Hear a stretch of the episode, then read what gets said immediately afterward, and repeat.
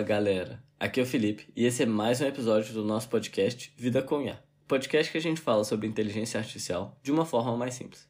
E no episódio de hoje eu vou falar para vocês sobre Active Learning para detecção de anomalia.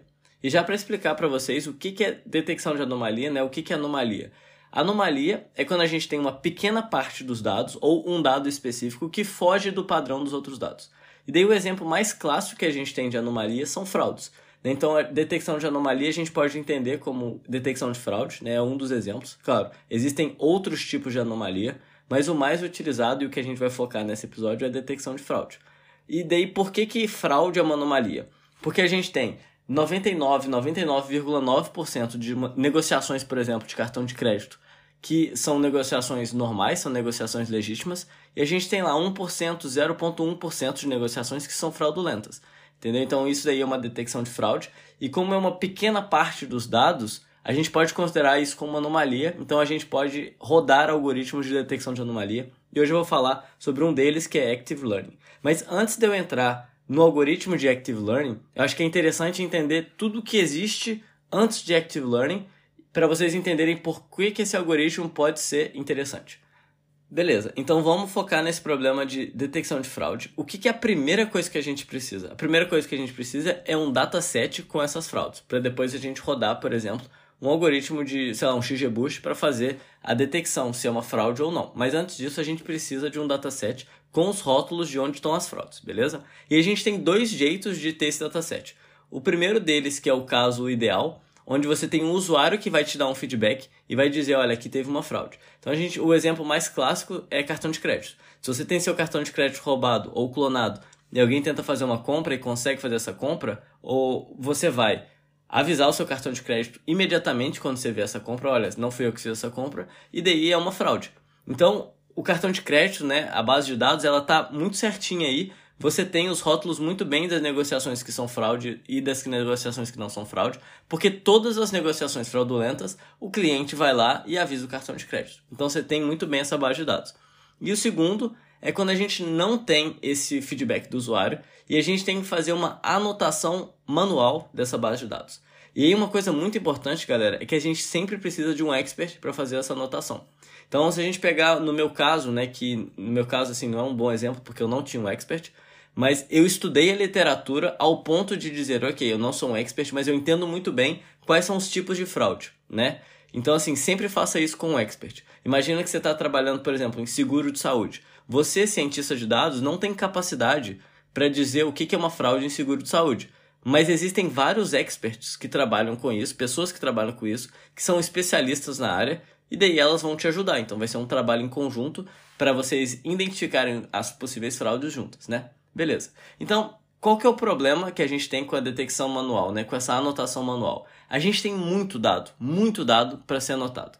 Pega um exemplo aqui. Imagina que a Bovespa, né, a bolsa brasileira, nunca detectou uma fraude e a partir de agora a gente vai querer fazer isso. Então a gente precisa de um dataset com 5 anos de dados sobre todas, a, a partir de, sobre todas as ações brasileiras. Então a gente vai ter milhões e milhões e milhões de negociações. É impossível analisar isso tudo manualmente.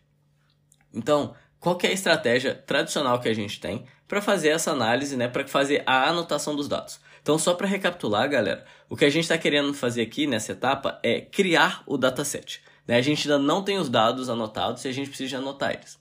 E daí a primeira abordagem é anotar tudo na mão. Imagina você tem lá milhões e milhões e milhões de negociações e você vai analisar uma por uma para dizer se foi fraude ou não. Isso não é uma boa estratégia.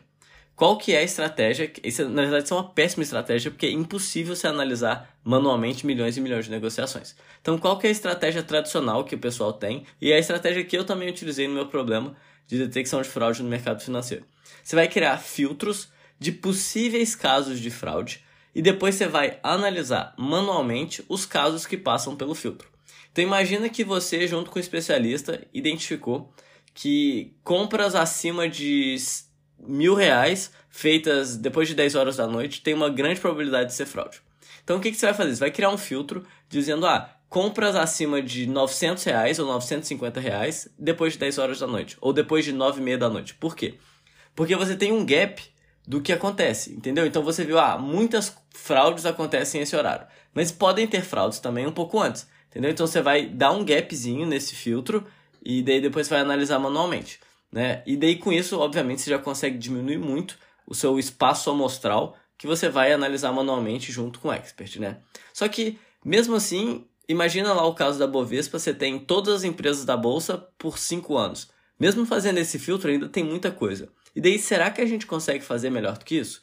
E a resposta é sim, com algoritmos de inteligência artificial. E daí a gente tem esse algoritmo chamado Active Learning, que na verdade não é um algoritmo específico, mas sim um paradigma de aprendizagem, que é a aprendizagem ativa. Né? Então, Active Learning se traduz como aprendizagem ativa. E o objetivo é a gente aprender a partir do feedback de um humano. Então, imagina uma aprendizagem supervisionada. A gente tem os rótulos e a gente vai aprender a partir do feedback dos rótulos. Nesse caso, a gente não tem os rótulos. Então, a gente poderia fazer uma aprendizagem não supervisionada. Só que não funciona também.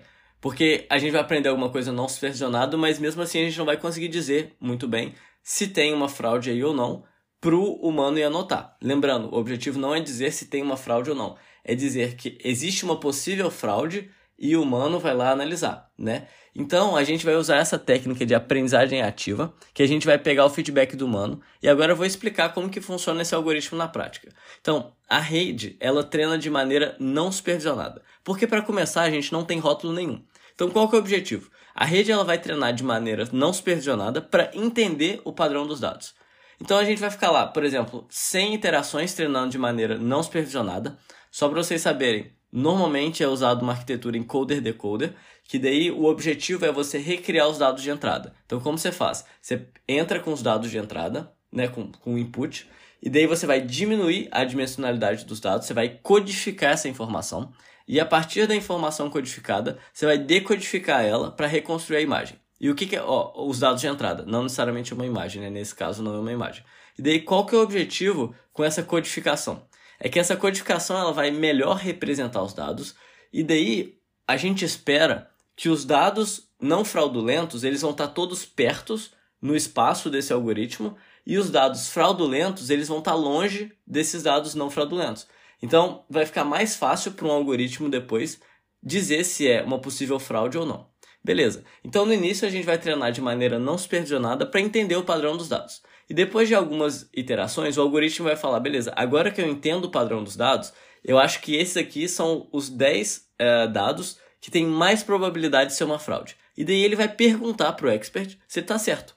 Então o expert ele vai funcionar como aprendizado supervisionado, ou seja, ele vai dar o label.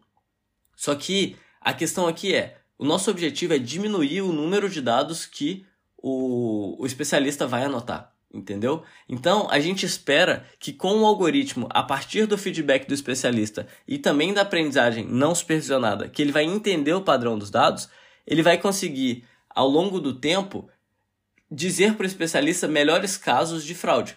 Então, o objetivo, assim, no caso perfeito, o nosso algoritmo saberia identificar dessa maneira todos os possíveis casos, o que não é verdade. No início, principalmente no início, ele vai errar muito, beleza? E daí ele vai dizer: "Ah, esse caso aqui é fraude". Aí esses 10 casos aqui são fraude, são possíveis fraudes. Aí o especialista vai, vai dizer: "Ah, não, é, oito desses não são fraude e só dois são". E daí ele vai aprender a partir desse feedback.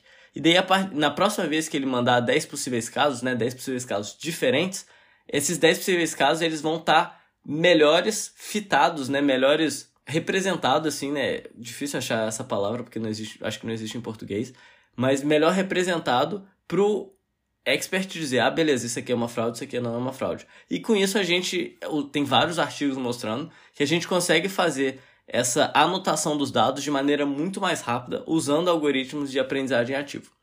E daí tem outras versões do algoritmo também que incluem uma camada supervisionada. Porque aqui a gente está falando só do aprendizado não supervisionado e do aprendizado ativo né? Só que a partir do momento que o expert ele começa a rotular os dados, a gente já tem o rótulo desses dados. Então, quando a gente tem uma quantidade boa de dados, a gente consegue adicionar uma camada supervisionada na rede para, além do, do expert, do, do feedback do expert, a rede treinar com esses dados que já estão rotulados. E daí fica uma estratégia assim semi-supervisionada com Active Learning, né? Então, assim, são vários nomes complexos e tudo mais, mas é uma estratégia que funciona bastante. E assim, Infelizmente, quando eu fiz o meu projeto, eu não conhecia muito bem essas técnicas, né? Quando eu comecei meu projeto, eu não sabia quase nada sobre inteligência artificial. Mas eu acho que se eu tivesse utilizado essa técnica, poderia ter sido muito mais rápido eu fazer a anotação nos dados e muito mais eficiente. Porque, eu, eu, assim, tem vários artigos mostrando que diminui bastante o tempo. E é claro, tipo, é mais legal também fazer, usar um algoritmo e ver o algoritmo treinando em vez de só ficar fazendo o negócio manualmente. Mas só para recapitular para vocês, para dizer exatamente o que, que é, o objetivo da rede é aprender não supervisionadamente no início, para entender qual é a representação dos dados. Depois que ela sabe mais ou menos qual é a representação dos dados, ela vai perguntar para o expert se ele acha que esses dados que ela acha que é uma fraude são realmente fraudes. E daí, a partir desse feedback, ela vai aprendendo, aprendendo, aprendendo, e ao longo do tempo ela vai dar ela vai entender melhor os dados e ela vai dizer: ah, não, beleza, isso aqui é fraude, isso aqui é fraude, isso aqui é fraude. Então, no início, a gente vai ter oito casos que o, o expert não considera como fraude e dois casos que ele considera como fraude. E no final, talvez em algum momento, a gente vai ter dez casos que o expert não considera como fraude. Até o momento, a gente vai ter 10 casos que o expert considera como fraude, ou seja, a rede, entre aspas, vai acertar todos os casos. Até chegar o momento que todos os casos, depois a rede já entender bastante, todos os casos que ela manda para o expert não são fraude. O que isso quer dizer? Quer dizer que acabaram os casos de fraude na nossa base de dados e a gente tem a nossa base de dados anotada num tempo muito mais rápido do que se a gente fosse fazer isso tudo manualmente a partir do filtro. E ainda tem uma segunda etapa, que a gente não precisa de construir o filtro manualmente.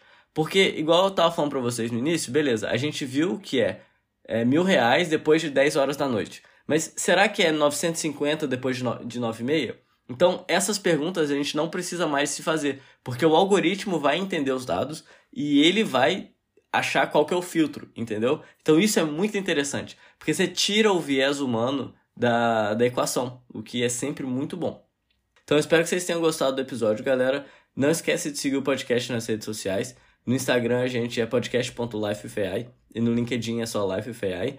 E se você também puder dar cinco estrelas na plataforma de podcast que você escuta o podcast, vai me ajudar bastante. E até quinta que vem, galera. Um abraço e tchau.